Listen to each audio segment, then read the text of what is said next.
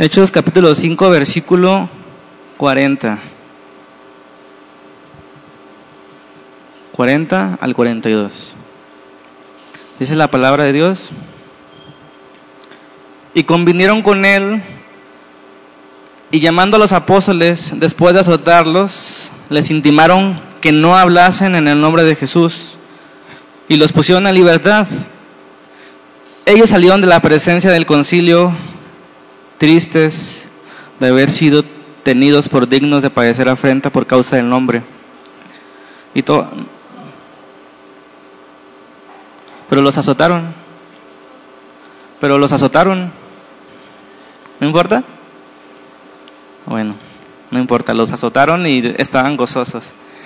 Y el versículo 42 dice, y todos los días, ¿cuántos? ¿Cuántos días tiene la semana? Todos los días en el templo y por las casas no cesaban de enseñar y de predicar a Jesucristo. Es el tema 37 de la serie El cristianismo, el origen y el tema se llama Si muero es ganancia. Y si vivo, que sea para Él. Amén. Ok. La semana anterior terminamos de ver el versículo 30 al 32, donde estuvimos hablando cinco sermones acerca de cómo compartir el Evangelio. ¿Sí se acuerdan? Los elementos, los cimientos del evangelismo, qué es lo que debemos predicar. Del 30 y. Bueno, son, vamos en el 37. Del 32 en adelante, más o menos. Sería bueno volver a repasar. Especialmente en los últimos dos sermones vimos acerca del don del Espíritu Santo, que es el sello del cristianismo, el broche de oro, ¿verdad? Que era una promesa a los que obedecen el Evangelio de Dios, que dice, recibirán al Espíritu Santo. Lo siento muy lejos, pero quiero que pongamos atención. Ok, a los que escuchan y atienden es el regalo venir a Cristo sin traer nada, al contrario, venir y tomar lo que Él nos da, eso es la esencia del Evangelio. Ven en arrepentimiento, toma a Jesucristo, cree en Él y dice la promesa, recibirás el perdón y el don del Espíritu Santo. ¿Cuántos tienen el Espíritu Santo? Los que no tienen el Espíritu Santo al final, los espero para, para hacer algo por ustedes. Si han creído, tienen al Espíritu Santo. Amén. Es lo que dice la palabra. Entonces, fíjense bien. Quiero animarlos, hermanos, especialmente esas predicaciones aproximadamente de la 24 en adelante hasta la que llevemos, es la parte crucial de la serie. Quiero animarlos a que la repasen. ¿Sí? Ya saben, hay CDs y están en la página de internet todas. ¿Por qué es necesario repasar? Quiero, como a manera de introducción, decirles por qué necesito que la repasemos. ¿Por qué creen? Porque se nos olvida. Aquí hubo una honesta, los demás hicieron los espirituales, pensaban que andaban en pecado, pero no, se olvida simplemente. La mente olvida. Y ahorita les voy a decir por qué. Fíjense, Mateo 7:24, ¿recuerdan las últimas palabras de Jesucristo en el Sermón del Monte, ese sermón que más largo que encontramos en la Biblia? Dice, Mateo capítulo 7, versículo 24, yo creo que se la saben de memoria casi. Dice la palabra, cualquiera, pues, que me oye esas palabras. ¿Cuáles palabras? Pues lo que viene hablando, ¿verdad? El sermón del monte. Especialmente la última parte donde habla del camino angosto y el camino este, ancho. Dice, cualquiera que oye estas palabras y las hace, subrayen esas dos cosas, oír y hacer, le compararé a un hombre prudente que edificó su casa sobre la roca. Descendió la lluvia, vinieron ríos y soplaron vientos y golpearon contra aquella casa y no cayó porque estaba fundada sobre la roca. Y fíjense bien, cualquiera pues que oye estas palabras, ¿qué dice ahí? Y no las hace. Ya sabemos, la historia termina en ruina. La diferencia está entre oír y qué? Y hacer y oír y no hacer. Fíjense la sabiduría que hay en estas palabras de Jesús, y no solamente espirituales, porque sabemos que cuando Jesús habla, siempre habla sabiduría. Pero en esta ocasión quiero resaltar algo, la sabiduría, de sabiduría natural. Recibir el Evangelio no es una recompensa, es decir, recibir al Espíritu Santo a los que obedecen no es una recompensa, ya habíamos dicho la semana pasada, si no, nadie podría obtener la salvación si fuera una recompensa lo que hagamos. El contexto que está hablando Jesús aquí es tomar el camino ancho y tomar el camino angosto, ¿se acuerdan? El camino angosto a dónde lleva? A la vida. ¿Y el camino amplio a dónde? A la perdición. Tomando el camino angosto, se te proveen todas las cosas para que camines. Tomando el camino amplio, aunque te ofrecen muchas cosas, no llegas al final. Al final de ese camino es pérdida. Entonces las palabras de Jesús es muy importante. Él dice que el que oye las palabras, sus palabras, y las hace es un hombre sabio. ¿Cuántos hombres sabios hay aquí? No se hagan los espirituales todavía. Debemos ser sabios y no solamente espiritualmente. Sabemos que el Espíritu Santo nos ayuda a entender las cosas espirituales, pero quiero enfatizar como introducción en los sentidos naturales. Lo que dije al principio se nos olvida. Y les voy a decir unos datos que casi me da un infarto. Fíjense bien, porque a los, a los hombres se las compartí el viernes que tuvimos nuestra reunión, una parte de esto. Pero fíjense lo que encontré en los que estudian al comportamiento humano. Lo que oímos, ya sea en una predicación, en una plática, en alguna conferencia, o cuando hablamos por teléfono o platicamos con alguien, fíjense bien, si tú hablas con alguien, lo que escuchas, ¿sabes cuánto retienes?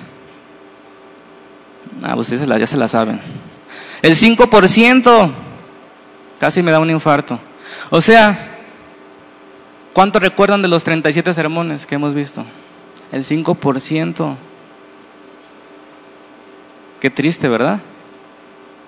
5% recordamos de lo que oímos, pero fíjense bien, van aumentando las cosas. 25% de lo que leemos. Si ustedes leyeran después, por eso se, se graba más las cosas uno cuando lee la Biblia y no solo cuando la escucha en los domingos. 25% retiene uno de lo que lee y fíjense, lo más interesante es que el 90% se retiene cuando uno hace las cosas. Por eso se me hizo interesante cómo los, niños, a la manera que iban cantando, hacían lo que estaban diciendo. Esa manera es la mejor forma de aprender porque están oyendo y están haciendo. Eso le garantiza que están se van a retener la mayor parte del mensaje, algo que no hacen los cristianos cuando escuchan al pastor cada domingo, o la gran mayoría. Entonces, realmente casi me quería dar un tiro, pero Dios me sostuvo y me, detuvo la mano. Y aparte no tengo pistola, pero 5%. Bueno, sigamos. Fíjense bien, el cerebro tiene la capacidad para almacenar millones de minutos. Wow ni una computadora puede hacer eso. Pero la diferencia es que no podemos recordarlo. Ahí está, pero no lo recordamos. Entonces tenemos que hacer algo. ¿Están de acuerdo? No más dos, ok. Ustedes dos, con eso me doy. Con que ustedes dos hagan algo, ya llevamos ganancia. Debemos hacer algo, hermanos, porque no es justo, por amor a Dios y el hermano que prepara la predicación, que olvidemos el 95% de lo que Dios le da. Bueno, supongamos que Dios le da el, 80, ¿no? Y el 20, pues déjenlo ir. Pero 5% es muy poquito. Entonces, la recomendación mía de esta mañana, hay una curva del olvido que se llama, que es un estudio, que dice que lo, algo de lo que ya había dicho hace un momento, pero que al día siguiente de lo que tú estudiaste, no, de lo que oíste, de lo que estudiaste, porque una cosa es oír y otra cosa es estudiar, ¿verdad? Estudiar es más activo, estás con la mente abierta de queriéndote grabar algo, pero cuando tú estudias algo, hermano, al día siguiente se te olvida el 50% de lo que olvidaste. Si estudiaste algo, ahora, al siguiente día, a los dos días, solamente recuerdas el 30%. A la semana, solamente te acordarás del 3%. Si estudiaste el domingo. Así, vamos a suponer hoy que ustedes vienen con todas las ganas de oír al pastor, de que va a enseñar y con toda la atención. Ok, al día siguiente vas a recordar la mitad, al segundo día vas a recordar el 30% y a la semana vas a recordar el 3%. O, es decir, si yo predico una hora, y tú apuntaste, eso es estudiar, vas a recordar mañana, y perdón, a la siguiente semana, tres minutos de lo que dije. ¿Ven por qué me siento mal y me quiero desmayar? Algo debemos hacer, ¿sí o no? Entonces la recomendación es que al día siguiente repases lo que apuntaste. Y que a los dos días vuelvas a repasar el puro resumen de lo que estudiaste y el séptimo día una vez más. De esta manera, a los 21 días, a la tercera semana que tú repases lo que ese día pusiste atención, no se te olvidará la mayor parte. No es difícil, ni siquiera les va a tomar, no sé, una hora, ni, una hora en, en, las tres veces que ustedes repasen. Pero no porque quiero que recuerden mis palabras, sino que quiero que recuerden lo que Dios habló a través de mí o del que enseña. ¿Vamos bien? ¿O no? ¿Lo vamos a hacer? Por vida suya, por amor a Dios y por respeto a las palabras de Dios, porque no es mi palabra, amén. Ok. Bueno, eso fue como una manera, a manera de frustración en vez de introducción, fue esa recomendación. Pero Jesús tenía algo de razón acerca de esto. El que oye y las hace es un hombre prudente. ¿Por qué? Porque no se le olvidará lo que escuchó. Y es un error que tenemos los cristianos que somos este ¿cómo se dirá? Aficionados de las buenas predicaciones. Y recomendamos, mira, escucha esta predicación, le decimos a otro. Pero vuelvo a repetir, no sirve de nada si tú no la haces. Al mes no te acordarás de nada. No te, no te acuerdas de qué prediqué hace un mes, estoy segurísimo. ¿Verdad que no? ¿Por qué? Porque así es nuestro cerebro, no tiene que ver, creo, ese era el punto, no tiene que ver con algo espiritual, si andas en pecado, si no andas en pecado, tiene que ver con que así es la mente, porque nuestra mente tiene tantas cosas en, las, en la vida que olvidamos las cosas más importantes. Entonces, esa es la recomendación del día de hoy. Vamos a leer el contexto de lo que nos interesa realmente, lo que dice este pasaje. Hechos capítulo 5, versículo 33, vamos a leer desde el 33 ya vimos cómo metieron a Pedro y a Juan en la cárcel, en la, cárcel más de los más los criminales más, más grandes o más peligrosos. Pedro y Juan predican el evangelio a, a estos religiosos. Fíjense bien lo que cómo reaccionaron ellos en el versículo 33. Ellos, oyendo esto, se enfurecían y querían matarlos. Entonces, levantándose en el concilio un fariseo llamado Gamaliel, doctor de la ley, venerado de todo el pueblo, mandó que sacara, sacasen fuera por un momento a los apóstoles. Ok. Gamaliel, para no profundizar tanto en él, era un hombre peculiar. Un hombre preparado, un hombre educado, un hombre amable, un hombre inteligente, un hombre racional, frío, cuidadoso, un hombre que le gustaba el juego limpio, un hombre que estaba convencido de que él venía de parte de Dios y que si los apóstoles vendrían de Dios, él tenía que saberlo antes que nadie, por eso mostraba serenidad y tolerancia contra ellos, un hombre libre de prejuicios, experimentado en otras rebeliones, ok, un hombre que parecía cristiano. Ustedes lo ven ahí, lo que vamos a leer ahorita, y parece que era un hombre cristiano, pero no lo era. Era educado, amable, culto, racional, pero eso no hace cristiano a nadie. Porque no creyó en el Evangelio que Pedro le estaba predicando. Simplemente les dijo, ahí vamos a leer el versículo 35. Les dijo, varones israelitas, mirar por ustedes lo que van a hacer con respecto a esos hombres. Porque antes de estos días se levantó Teudas, diciendo que era alguien. En otras palabras, ¿estos quiénes son, verdad? A este Teudas se unió otro número con como de 400 hombres, pero él fue muerto, y todos los que le obedecían fueron dispersados y reducidos a nada. Así que relájense, ah, israelitas. Siempre hay hombres así, pensando que harán algo, pero siempre terminan muertos. Yo, tengo experiencia, en otras palabras él estaba diciendo. Versículo 37. Después de esto se levantó Judas el Galileo en los días del censo y llevó en pos de sí a mucho pueblo, pereció también él y todos los que obedecían fueron dispersados. ¿Qué creen que va a pasar con estos hombres? Él les estaba poniendo estos, esta, todos estos, dos ejemplos. Por eso termina el consejo diciendo, ahora les digo, apártense de estos hombres, déjenlos. Porque si este consejo o esta obra de estos hombres, es de los hombres, perdón, se desvanece. Mas si es de Dios, ¿qué dice ahí? No la podrán destruir. No sean pues hallados luchando contra Dios. Parece un consejo de un hombre cristiano, pero no era así. Era un consejo sabio de un hombre terrenal, un hombre religioso. No lo hizo cristiano este consejo que dio. Amén. Él no creyó en Jesús, no hizo caso al Evangelio de Pedro, y si le dio el consejo a sus, a los del Sanedrín, los los de los líderes religiosos fue porque no se metían en problemas, porque lo querían matar, ¿se acuerdan que querían matar a ellos dos? Entonces dije, déjenlo mejor, eso se va a destruir. Ya dos veces o tres veces se han querido levantar y no ha pasado nada. Ok. Inmediatamente después de esas palabras, hermanos, viene uno de los pasajes que más me llenan de, gozo de todo el libro de los hechos que leímos al principio. Ni siquiera puedo explicar con palabras lo que ahí está sucediendo.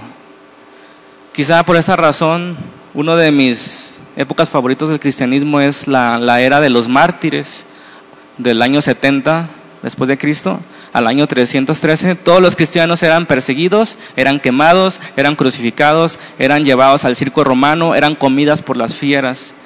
Hombres valientes. Esa, esa, es una de mis épocas favoritas que yo les animo, hermanos, a que ustedes inviertan tiempo en estudiar de esos hombres para aprender con el ejemplo qué significa amar al Señor Jesucristo esas personas me impactan mucho más que un estudioso de la Biblia. Que uno que se sienta en su escritorio y que escribe mil libros, uno que tiene cuatro mil libros en su biblioteca, que derrama sabiduría. Me impacta más uno que por no negar a Jesús tuvo que entregar su vida. Quizá no sabía tanto como el otro, pero sabía lo más importante, que vale la pena vivir para Él y entregar la vida. O como dijo aquel misionero que murió predicando el Evangelio, se llama Jean, Elliot, dijo, no es tonto el que da lo que no puede conservar. ¿Qué es lo que no puede conservar uno? La vida. No es tonto el que da la vida para ganar aquello que no puede perder, que es la vida eterna, ¿verdad? No es tonto el que entrega su vida, ¿verdad? Para sabiendo que la vida eterna está ahí. Ok, muy bien. Seguimos leyendo entonces el versículo 40, es el versículo que les digo que no puedo explicarlo, lo que sucedió ahí, o cómo, que esos, cómo es que esos hombres fueron capaces o reaccionaron de esta forma. ¿Qué dice ahí? Convinieron con él y llamando a los apóstoles, ¿qué dice ahí? Azotarlos no es darle con la chancla, como los padres dan a sus hijos. Eran 39 azotes, ¿verdad? 39 azotes. Como azotaron al Maestro Jesucristo, así los azotaron a ellos y les ordenaron que no hablasen en el nombre de Jesús. ¿Cómo reaccionaron ellos, hermanos? ¿Cómo reaccionaron? Gozosos. ¿Puedes explicar esto? Esto es el cristianismo. Cosas que no se pueden hacer en nuestras fuerzas. Cosas que uno no podría hacer en sus fuerzas. Y el libro de los Hechos es un libro donde encontramos las características del cristianismo. Y cuando las cosas son importantes, los maestros suelen poner un ejemplo. Y aquí Dios quiso ponernos el ejemplo con el libro de los hechos de lo que significa el cristianismo. Es bonito dar una definición y decir el cristianismo es tal cosa, pero es más impactante decir esto es el cristianismo, lo que estaba sucediendo con Pedro y con Juan. Cien azotados, 39 azotes, los sangraron, los injuriaron, los maldicieron, los insultaron y ellos quisieron gozosos por sufrir a causa de Jesucristo el que aman. Amén. Lo malo en esos tiempos, hermanos, es que no estamos predicando el Evangelio como ellos lo predicaban. Por eso no hay cristianos como en ese tiempo había. La manera en que ese, esa iglesia transformó el mundo antiguo, ¿cuál fue? Lo primero, número uno, predicaban el Evangelio tal cual es. Es el fundamento. Pero número dos, hermanos, lo vivían.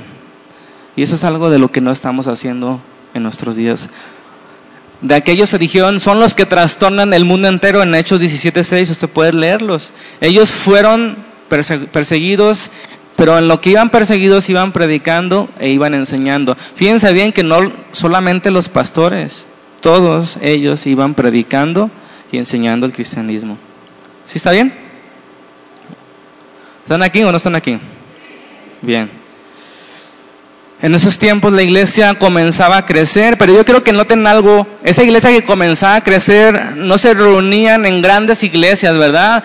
Con grandes programas, con aire acondicionado, ni con sillas reclinatorias, ni cómodas. Esa, esa iglesia que comenzaba a crecer, hermanos, ¿saben cuál era su éxito? Cristianismo, los 365 días del año, en cada uno de ellos. No había campañas, no había cruzadas de milagros, no había conferencias, no había campamentos, no había retiros espirituales, no había eventos especiales. Había vida cristiana en cada uno de ellos, algo que no hay en nuestros días. Por eso ellos impactaron el mundo, trastornaron el mundo. Ninguna de esas reuniones, estrategias grandes hicieron que la gente viniera, sino que era el poder del Espíritu Santo actuando en ellos. No era solamente la palabra que predicaban correctamente, era lo que el Espíritu Santo hacía a través de ellos y en ellos. Entonces, fíjense bien, nosotros tenemos la creencia de que esas cosas es el éxito de la iglesia, hacer campañas, hacer eventos grandes, hacer campamentos, y esos tipos de eventos que convocan y que hacen un llamado a la gente. Pero fíjense bien, eso lo único que hace es que evidencia que no estamos haciendo el trabajo. ¿Por qué es necesario hacer un congreso de alabanza? Porque los cristianos no saben alabar, en pocas palabras, porque es necesario hacer un retiro de matrimonios, porque los matrimonios no están tomando su papel como matrimonios, porque es necesario hacer una campaña evangelística, porque los cristianos no están evangelizando, seamos honestos. Y yo soy el primero en decir que tenemos que hacer algo en esta vida y tenemos que salir y, y mientras que haya carencias tenemos que salir a evangelizar de esa manera porque no lo estamos haciendo lo que deberíamos hacer normalmente. Pero quiero que quede claro que esas cosas solamente evidencian que no estamos haciendo nuestro trabajo, vivir el cristianismo cada día. Un curso intensivo de evangelismo en cuatro pasos, ahí te van. Número uno, ¿me tienes para apuntar? Curso intensivo de evangelismo en cuatro pasos. Número uno, compórtate como cristiano los 365 días del año. Número dos, compórtate como cristiano los 365 días del año. Número tres, compórtate como cristiano los 365 días del año. Y número cuatro, compórtate como cristiano, ¿qué? 265 del año. Ese es el método intensivo de evangelismo. Hermanos, es fácil invitar a la gente, es fácil repartir un folleto y no lo hacemos. Lo que no es fácil es hacer un discípulo dispuesto a morir si fuera necesario. Ese es nuestro trabajo, no solamente invitar, no solamente llevar a que hagan una oración, invitarlos que se unan a la iglesia de Cristo que crean en Él, que estén dispuestos a morir. Dice Martin Lloyd Jones, cuando hay avivamiento, usted no necesita programas, publicidad o cualquier otra cosa, ya que el Espíritu Santo es el mejor promotor. Y eso es verdad. Cuando empezamos a preocuparnos en hacer estas cosas u otras, es porque no está sucediendo. Y está bien, debemos trabajar, debemos ser obedientes, haya o no haya resultados. Pero no pensemos que por hacer esas cosas está viniendo una visitación del Espíritu, porque cuando viene no necesita ese tipo de cosas. Amén. Entonces ya vamos a, ver dos puntos hoy rápidamente. Primer punto, el cristiano es distinto. ¿Cuántos son cristianos? El primer punto dice que el cristiano es distinto. Dime, ¿eres distinto a los demás? No se escuchó ningún amén. ¿Somos distintos a los demás que no son cristianos? Y déjenme decirle que la diferencia entre un cristiano y uno que no es, no es una diferencia así chiquita, es una diferencia grande. Aquí dice que después de ser azotados, ellos eran, estaban gozosos. Otros, los que no eran cristianos, los del Sanedrín, los gobernantes, los líderes religiosos, se enojaron y por serlos querían matarlos, pero Gamaliel les dijo, no los maten, pero los azotaron. ¿Se dan cuenta de la diferencia el cristianismo al que no? El cristiano se goza cuando lo golpean y el otro tiene celos y se enoja y quiere matar. Dígame quién hace eso, quién se goza cuando le pegas. Dime una persona que has conocido en tu vida que le das una cachetada y, sonríe y se goza. Nadie. ¿O sí? Si alguien nos hace daño, cualquiera que sea, ¿cómo reaccionamos? Seamos honestos y humildes. Mínimo te enojas. Y si eres de carácter explosivo, le regresas una más fuerte. ¿A poco no? ¿No te ha pasado? Eso es algo humano. Si alguien te da, tú regresas en la, es la justicia. Ojo por ojo, diente por diente. Eso es justo. Si alguien roba, tiene que regresarlo y cubrir un daño. Esa es la justicia, es lo humano. ¿Sí entiende eso? O sea, tú tienes el derecho de reclamar justicia. Si alguien te choca un carro, ¿qué es lo que mínimo que estás pidiendo tú? Que te reponga el daño. Eso es justo, ¿están de acuerdo? Que se haga justicia. Pero fíjense bien, eso son justicia, pero hay otras personas que ni siquiera le haces nada malo y te roban. Gente mala en verdad, que tú haciéndole un bien incluso y ellos te hacen un mal. Ok, pero esas reacciones son humanas el que pide justicia y el que hace injusticia. Pero fíjense bien, ¿qué es lo cristiano? Responder bien ante el daño. Amén. Eso es el cristianismo. Justicia, si te chocan, que te paguen. Injusticia, que te hagan un daño sin merecerlo. Pero cristianismo, responder con bien el mal. Y eso no se puede hacer. Es lo que dice Pablo en Romanos 12, 9, acompáñeme. Y fue lo que dijo Jesús también en el Sermón del Monte, amar a vuestros enemigos, bendecir a los que os maldicen, hacer bien a los que lo aborrecen. ¿Ustedes lo hacen? Aquellos que te hacen daño, oras por ellos, los bendices. Romanos 12.9 dice, el amor sea sin fingimiento. ¿Cuántos aman sin fingir? Nomás dos. El amor sea sin fingimiento, aborrecer lo malo, seguido bueno, amados los unos a los otros con amor fraternal, en cuanto a honra, prefiriéndose los unos a los otros, en lo que requiere diligencia, no perezosos, fervientes en espíritu, sirviendo al Señor, gozosos en la esperanza, sufridos en la tribulación, constantes en oración, compartiendo para la necesidad de los santos, practicando la hospitalidad, bendecir a los que os persiguen, bendecir, no maldigan, gócense con los que se gozan, lloren con los que lloran, unánimes entre ustedes, no altivos, sino asociándonos con los humildes. No seas sabios en su propia opinión, no paguen a nadie mal por mal, procurar lo bueno delante de los hombres, si es posible en cuanto dependa de vosotros, estad en paz con todos los hombres. No se venguen nosotros mismos, amados míos, sino deja, dejar lugar a la ira de Dios, porque está escrito, mía es la venganza, yo pagaré, dice el Señor. Así que si tu enemigo tuviera hambre, no tu amigo, no tu familiar, no aquel que te cae bien. Si tu enemigo tiene hambre, dale de comer. Si tuviera sed, dale de beber. Pues haciendo eso, ascuas de fuego amontonadas sobre su cabeza. No seas vencido de lo malo, sino vence con el bien el mal. Esto es el cristianismo. Y se dan cuenta que son cosas que no podemos hacer en nosotros mismos, en nuestras fuerzas. Y es triste que la gente no se dé cuenta, hermanos, que nosotros somos cristianos, que no distingan entre uno cristiano y uno que no. Que la diferencia que ve la gente entre un cristiano y uno que no es que el cristiano va los domingos a la iglesia y lleva su Biblia bajo el brazo. Esa es la única diferencia que algunos encuentran en el cristianismo. Pero gracias a Dios que todavía hay cristianos que se hacen notar que son diferentes. Y que la gente llega a preguntar, ¿ustedes tienen algo diferente? Amén. ¿Sí han escuchado eso? Entonces, dentro de este punto del cristianismo, los cristianos son diferentes. El inciso A, ¿por qué somos diferentes? Y vamos a responder con el inciso A. porque hemos nacido de nuevo. Y esta es una de las doctrinas, hermanos, cruciales de la iglesia cristiana, el nacer de nuevo.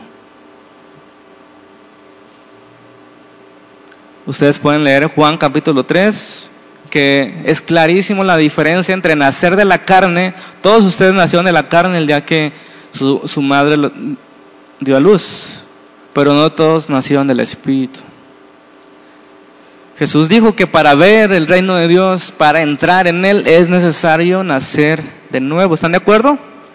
Y 2 de Corintios 5, 16 y 17, Pablo lo dice de una manera clarísima. Se los leo. Así que ahora en adelante no consideremos a nadie según criterios meramente humanos. Aunque antes conocíamos a Cristo de esta manera, ya no lo conocemos así. Por lo tanto, si alguno está en Cristo, es nueva creación. Lo viejo ha pasado y ha llegado lo nuevo. La otra versión de ustedes dice, el que está en Cristo, nueva criatura es. Todas las cosas viejas pasaron y aquí ¿Se dan cuenta, hermanos? Una nueva creación, algo que no era y de repente ya es. Que de lo que no se veía fue hecho. Es lo que Dios hace. De lo que no se veía llama como si fuera y es. Dios con su palabra crea vida. Dice Pablo, porque Dios mandó que de las tinieblas resplandeciera la luz. Esa es la que resplandeció en nuestros corazones. ¿Se dan cuenta? Entonces la diferencia entre uno cristiano y uno que no, número uno es que el cristiano ha nacido de nuevo. Tiene nueva vida. ¿Queda claro que no se trata de que somos mejores que ellos? No. Se trata de que el Espíritu Santo vino a nuestras vidas y cambió. Todas las cosas viejas pasaron y aquí todas. Eso es el cristianismo, una nueva vida creada por Dios. Y mucha gente piensa que puede hacerse cristiana. Incluso a veces decimos, de una manera, pienso, equivocada, me convertí en cristiano en el año 1900 tantos. ¿Verdad? Realmente nosotros no nos convertimos, nosotros no nos añadimos, fue Dios el que nos dio vida.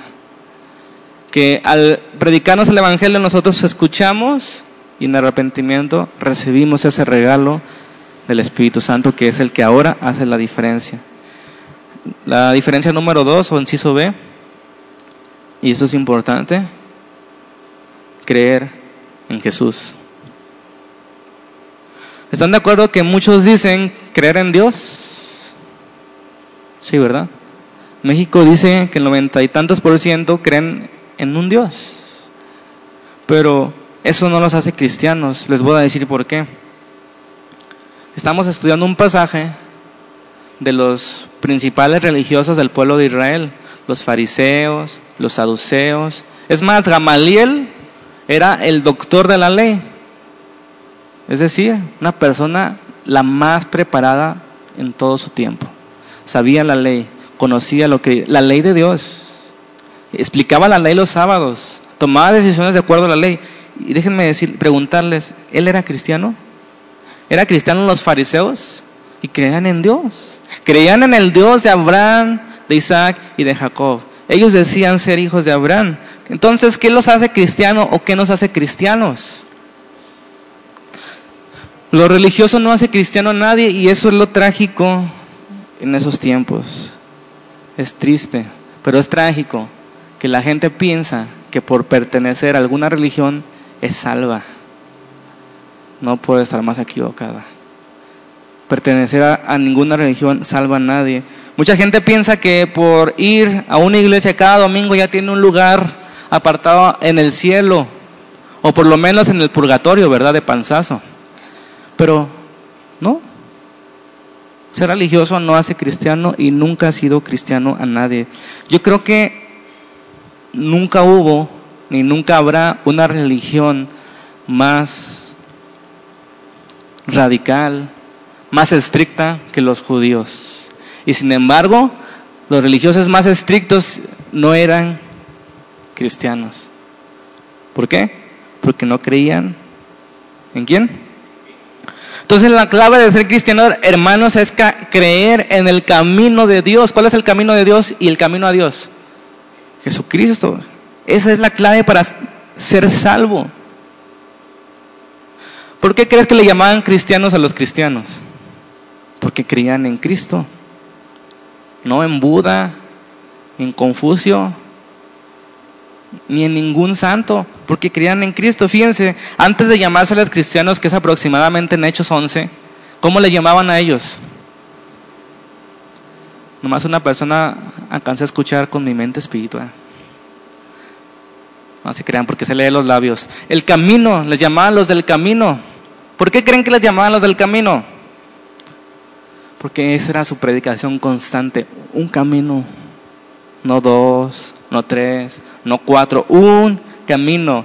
Hay que tener en cuenta eso, hermanos. Debemos armarnos de valor y tener la certeza de que el cristianismo es una religión intolerante y no la lactosa intolerante ante las mentiras. Es una enseñanza exclusiva. Su bandera no es la tolerancia, sino la verdad.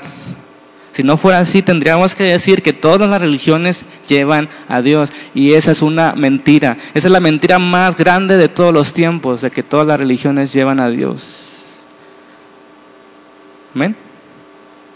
Entonces no estamos para ser correctos como Gamaliel, que quería darle para todos tenía, sino tenemos que ser correctos ante la verdad. ¿Cuál es la verdad? Solamente hay un camino.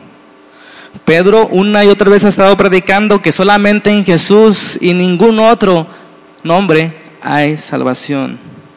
Jesucristo fue el hombre más intolerante de todos los tiempos. Él dijo, yo soy la luz. Yo soy la vid verdadera. Yo soy la puerta de las ovejas. Yo soy el camino, la verdad. Yo soy la vida. Y nadie, nadie, nadie va al Padre si no es por mí. Jesucristo era un hombre intolerante. No aceptaba otra cosa que no fuera la verdad. Esto es el cristianismo. Nadie va al Padre sin Jesucristo. Hay un camino, los del camino. Eran tan enfadosos en, asegurarse de que no les quedaba duda, que solamente había un camino, que así les apodaron. Ah, mira los del camino, los que siempre hablan del camino, ¿verdad? Ojalá que nosotros lleguemos a ser de esa manera predicadores. Okay. La, la pregunta clave entonces, fíjense bien, no es si eres un buen padre, qué piensas del aborto, ¿Y qué piensas de las guerras? La pregunta clave tampoco es si tienes un buen matrimonio o si dices mentiras. La pregunta clave es qué piensas de Jesús de Nazaret. ¿Qué crees? ¿Un hombre bueno? ¿Un profeta más? ¿O el Mesías? El Hijo del Dios viviente. ¿Tú qué piensas que es? ¿Qué es para ti? ¿Qué es para ti Jesucristo? ¿Un accesorio que te cuelgas en el cuello? ¿Un accesorio que cuelgas en la cabecera de tu, de tu casa o que pegas en el refrigerador en tu auto? ¿Es un amigo que visitas cada semana o es todo para ti? Número dos y última. Y esto lleva el mismo título que el sermón. Si muero, es ganancia. Y si vivo, que sea para Él. ¿Cuántos están de acuerdo con esta confesión de fe? Pero de verdad, no me lo digan, de verdad vivámoslo.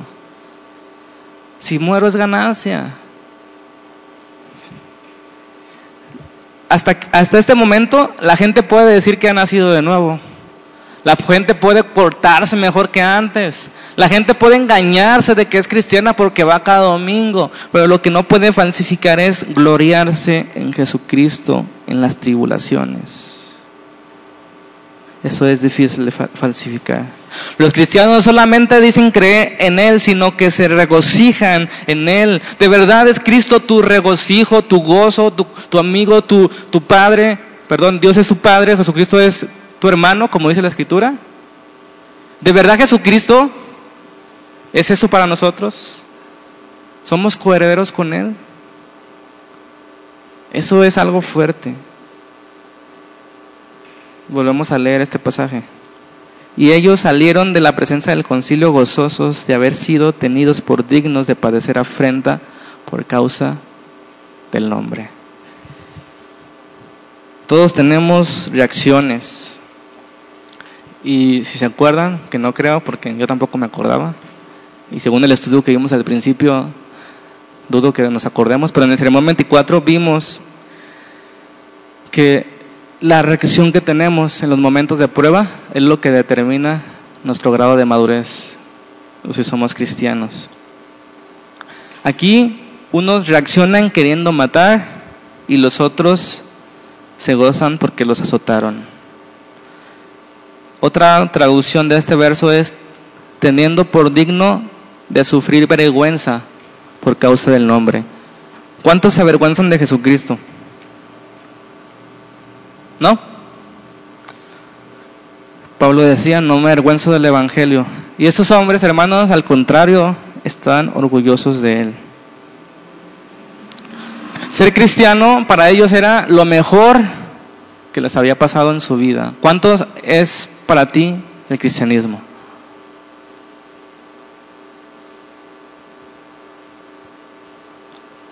¿Nada?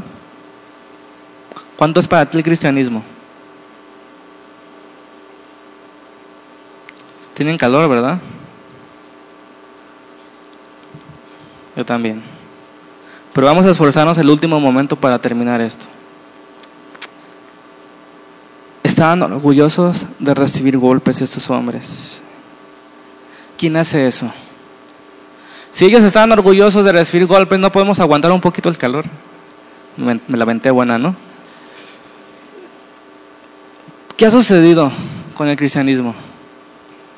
¿Por qué no hay cristianos así? Hoy parece que nos parecemos más a los israelitas en el Éxodo. ¿Se acuerdan? Se quejaban porque antes les iba mejor. ¿Sí se acuerdan de ese pasaje? Extrañaban las cebollas y los pepinos que tenían en Egipto y despreciaban lo que Dios les estaba dando, el maná, las godornices, su guía, su protección y sobre todo despreciaban lo que venía, la tierra prometida. Y eso es a lo que me da la idea el cristianismo de hoy. Pensamos que nos iba mejor en el mundo. ¿Ustedes creen que no les iba mejor a Pedro y Juan antes de conocer a Jesucristo? Eran más cómodos sus vidas. No los golpeaban. Ya llevan tres encarcelamientos aquí. Tres amenazas de muerte. 39 azotes. ¿Ustedes creen que no les iba mejor? Claro que les iba mejor. ¿Pero a qué te refieres con mejor? Entonces, una vez comprendamos, entendamos que el cristianismo no se trata de vivir esta vida mejor, sino se trata de vivir en paz con Dios, tener una nueva meta, nuevos propósitos, trabajar para su reino. Miren cómo reaccionaban ante el dolor, sin quejas, sin lamentos, se gozaban. La primera vez los soltaron de la cárcel porque tenían miedo al pueblo, los gobernantes. La segunda vez un ángel le abrió la puerta, ¿se acuerdan? Y la tercera vez Gamaliel intercedió por ellos para que no los mataran, pero ahora los azotan, los intimaron para que dejaran de hablar en ese nombre. ¿Y qué fue lo que hicieron? ¿Se quejaron? ¿Se regresaban al mundo? Imagínense Pedro si fuera uno de nuestros tiempos, Señor, en aquellos tiempos yo pescaba 100 peces al día y ahora me azotan, ya no te quiero seguir. No, ¿verdad? ¿Qué hicieron ellos? Versículo 41, 42, perdón. Todos los días en el templo y por las casas, ¿qué dice ahí? Yo no puedo entender a esos hombres de verdad. Tres encarcelamientos, un azote y cuatro amenazas de muerte. ¿Y qué hicieron? No enseñen de eso. ¿Y qué hicieron al salir de ahí? Para que se les quite, todos los días nos vamos a reunir y vamos a seguir enseñando de Jesucristo. Parece que eso dijeron. Qué fuerte. Y ahora, hermanos, tenemos que rogarles a la gente para que hagan eso. Para que sean constantes. para que entendamos la palabra de Dios. Tenemos que rogarles para que lleguen temprano, para que levanten sus manos, para que se metan en la presencia de Dios, para que entreguen sus vidas. Imagínense si fuera necesario entregar su vida, ¿qué sería de nosotros? Si no podemos hacerlo sencillo, si nos quejamos por nuestras vidas, si lloramos por cualquier cosa, esos hombres se gozaban por haber sido azotados.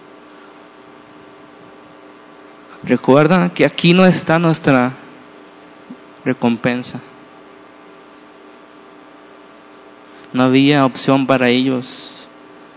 Y hermanos, no debe haber opción para nosotros. Obedecer es lo único que debemos hacer.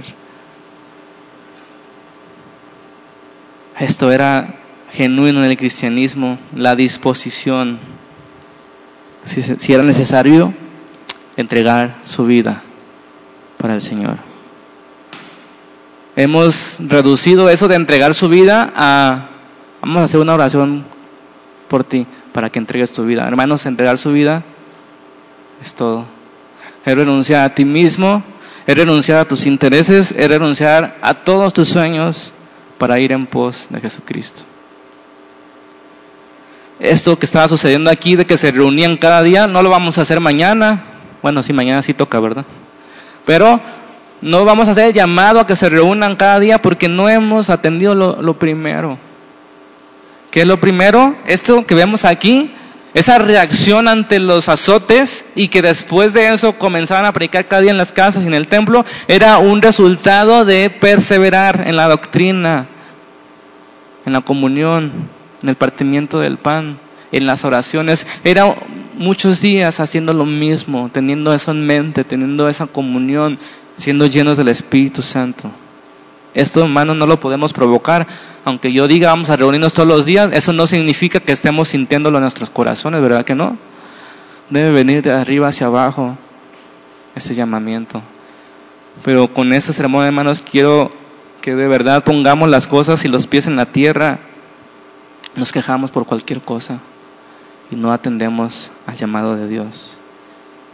El foco de, este momento no era de, ir a una casa distintos, distinta cada día, el foco era porque no cabrían, ¿verdad? ¿Cuántos eran en esos momentos?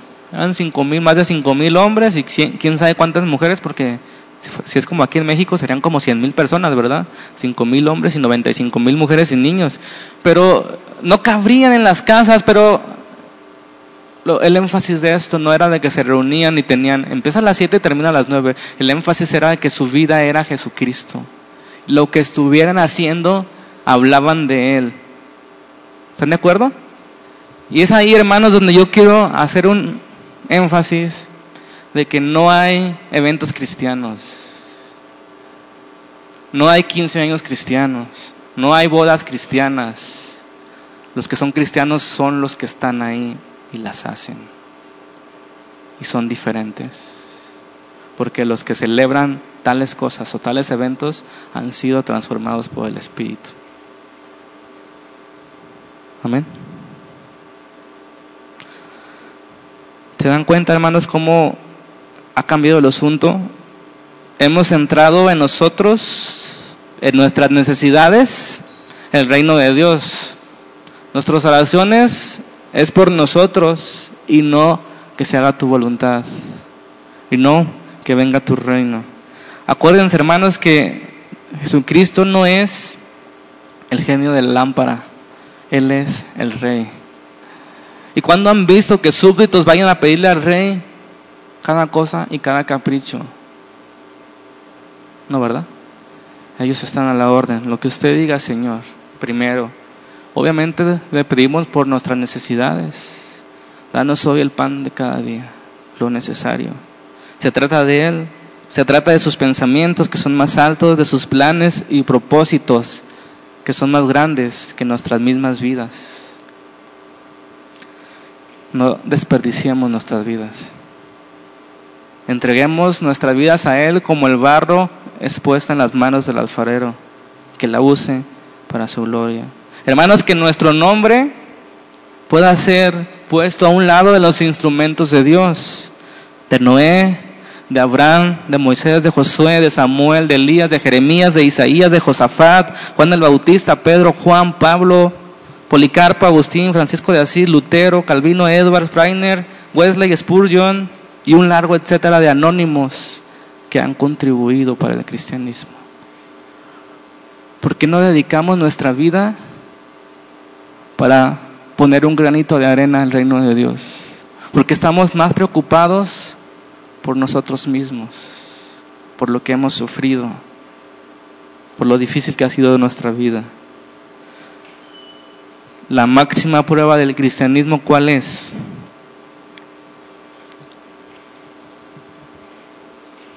¿Cuál? Sí, es una buena prueba, pero ¿cuál es la máxima? Siendo un poco más específico, estar dispuesto a morir por Cristo. ¿Está fuerte? Hay muchas pruebas y no estoy diciendo que los que no han muerto porque eso no sean cristianos, lo que estoy diciendo que es la máxima prueba de un cristiano, que está dispuesto a morir, pero ¿qué tuvo que pasar para estar dispuesto a morir? Antes de estar listo para una persecución y esa instancia de decir, niega a Jesucristo, te mueres, ¿qué tuvo que pasar, hermanos? Estar dispuesto a vivir para Él. El que está dispuesto a, morir por Él está dispuesto a vivir para Él. Decir, si muero es ganancia, pero si vivo, para Él. Eso no se puede falsificar. Esto es el cristianismo, no en nuestras fuerzas, una nueva mente, un nuevo corazón, una nueva satisfacción. ¿A poco no nos sentimos orgullosos de que se nos relacione con Él? Por eso estos no, temían la muerte. Y ustedes no ven eso en el corazón del mundo, hermano. Yo veo tanta sed de la gente en ser relacionado con los famosos. Que se tome una foto conmigo y lo presumen ahí, con el artista del momento, con el deportista. O un autógrafo en mi libro de mi escritor favorito cristiano. Veo esa casi idolatría. Que se nos relacione con un exitoso ha sido lo mejor que nos puede pasar. La jactancia de contarlo, de que somos amigos de un presidente, de un político famoso. Hermano, hace cuenta, es lo que sentían esos hombres por ser relacionados con el Señor de la gloria. Jesucristo, el primogénito de los muertos, la imagen del Dios invisible, el resplandor de la gloria de Dios, el Rey de Reyes con orgullo decían, yo soy tu testigo, yo soy su testigo, yo trabajo para Él. Él dijo que éramos sus discípulos, hermanos, y ahora los cristianos se avergüenzan de decir que lo son. La gente tiene que adivinarlo. La gente tiene que intuir lo que tú eres cristiano. Y eso no es posible. ¿Cómo negarse? ¿Cómo avergonzarnos de Él? Eso no tiene que ver con el cristianismo. Por lo que Él hizo por nosotros. ¿Cómo podríamos negarle y avergonzarle? Y termino con dos cosas. Hubo un discípulo de Juan el, apóstol, ¿se acuerdan de Juan? El que escribió el Apocalipsis, el que escribió las tres cartas. Ese, ese discípulo de Juan se llamaba Policarpo de Esmirna. Fíjense, este hombre ya viejito fue capturado y condenado a muerte. Y fíjense cuáles fueron sus últimas palabras. 86 años le he servido a Él. Y Él nunca me ha hecho daño. ¿Cómo entonces yo podría blasfemar a mi Rey y Salvador? Le estaban obligando a que negara a Jesucristo y salvaba su vida. 86 años le he servido y nunca me ha hecho ningún daño. ¿Cómo podría blasfemar contra Él? Jesús lo era todo. Jesús nos ha rescatado del pecado, de la condenación. Ha puesto el Espíritu Santo en nosotros.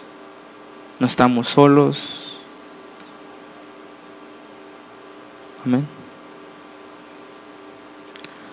Termino con palabras de Pablo. Filipenses 1:19. Pablo no temía la muerte. Él dijo en otra carta, ¿dónde está, oh sepulcro, tu victoria?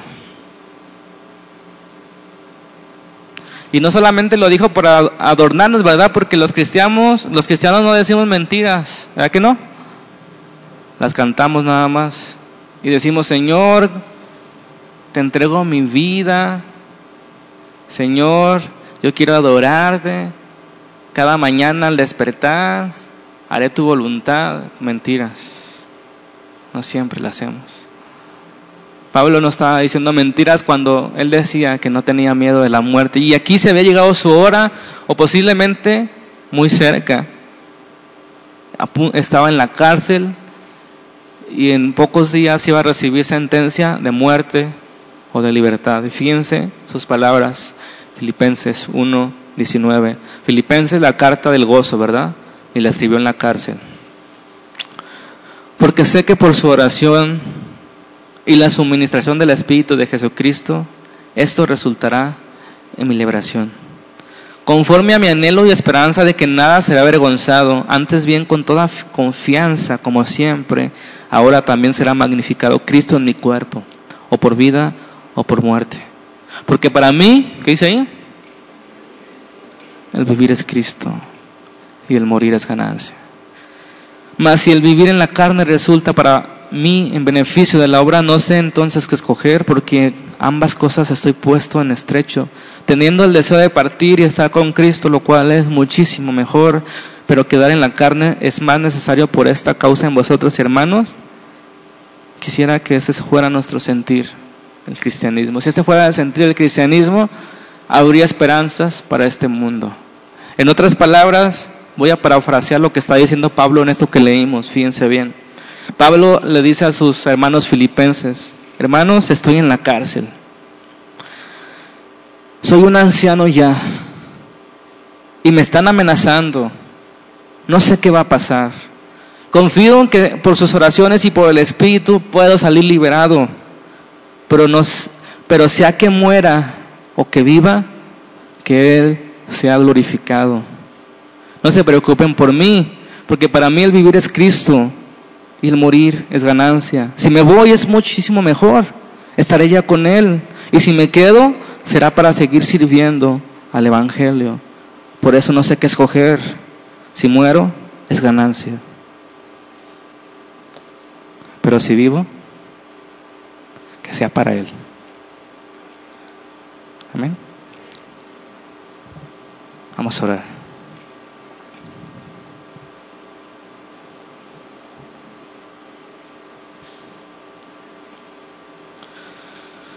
Perdónanos, Señor.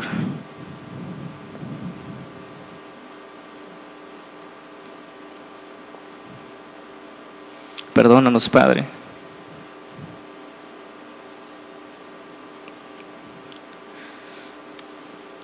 Ojalá tuviéramos este sentir que, que había en Pablo, que había en Pedro, en Juan.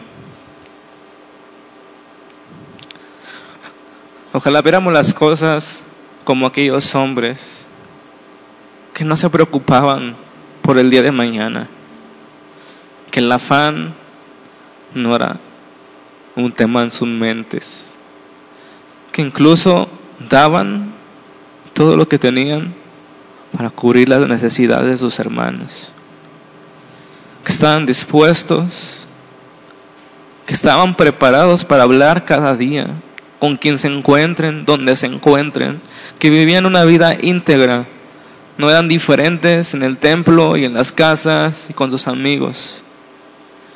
Estaban preparados y sensibles a tu espíritu para decirle a un cojo, levántate.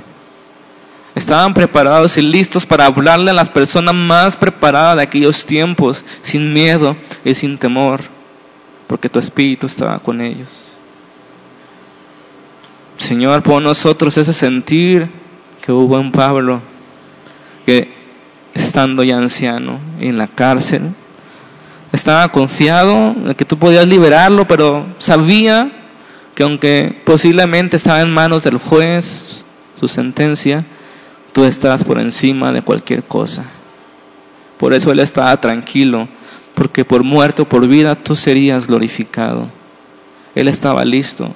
Él había decidido en su vida usarla para servirte desde joven.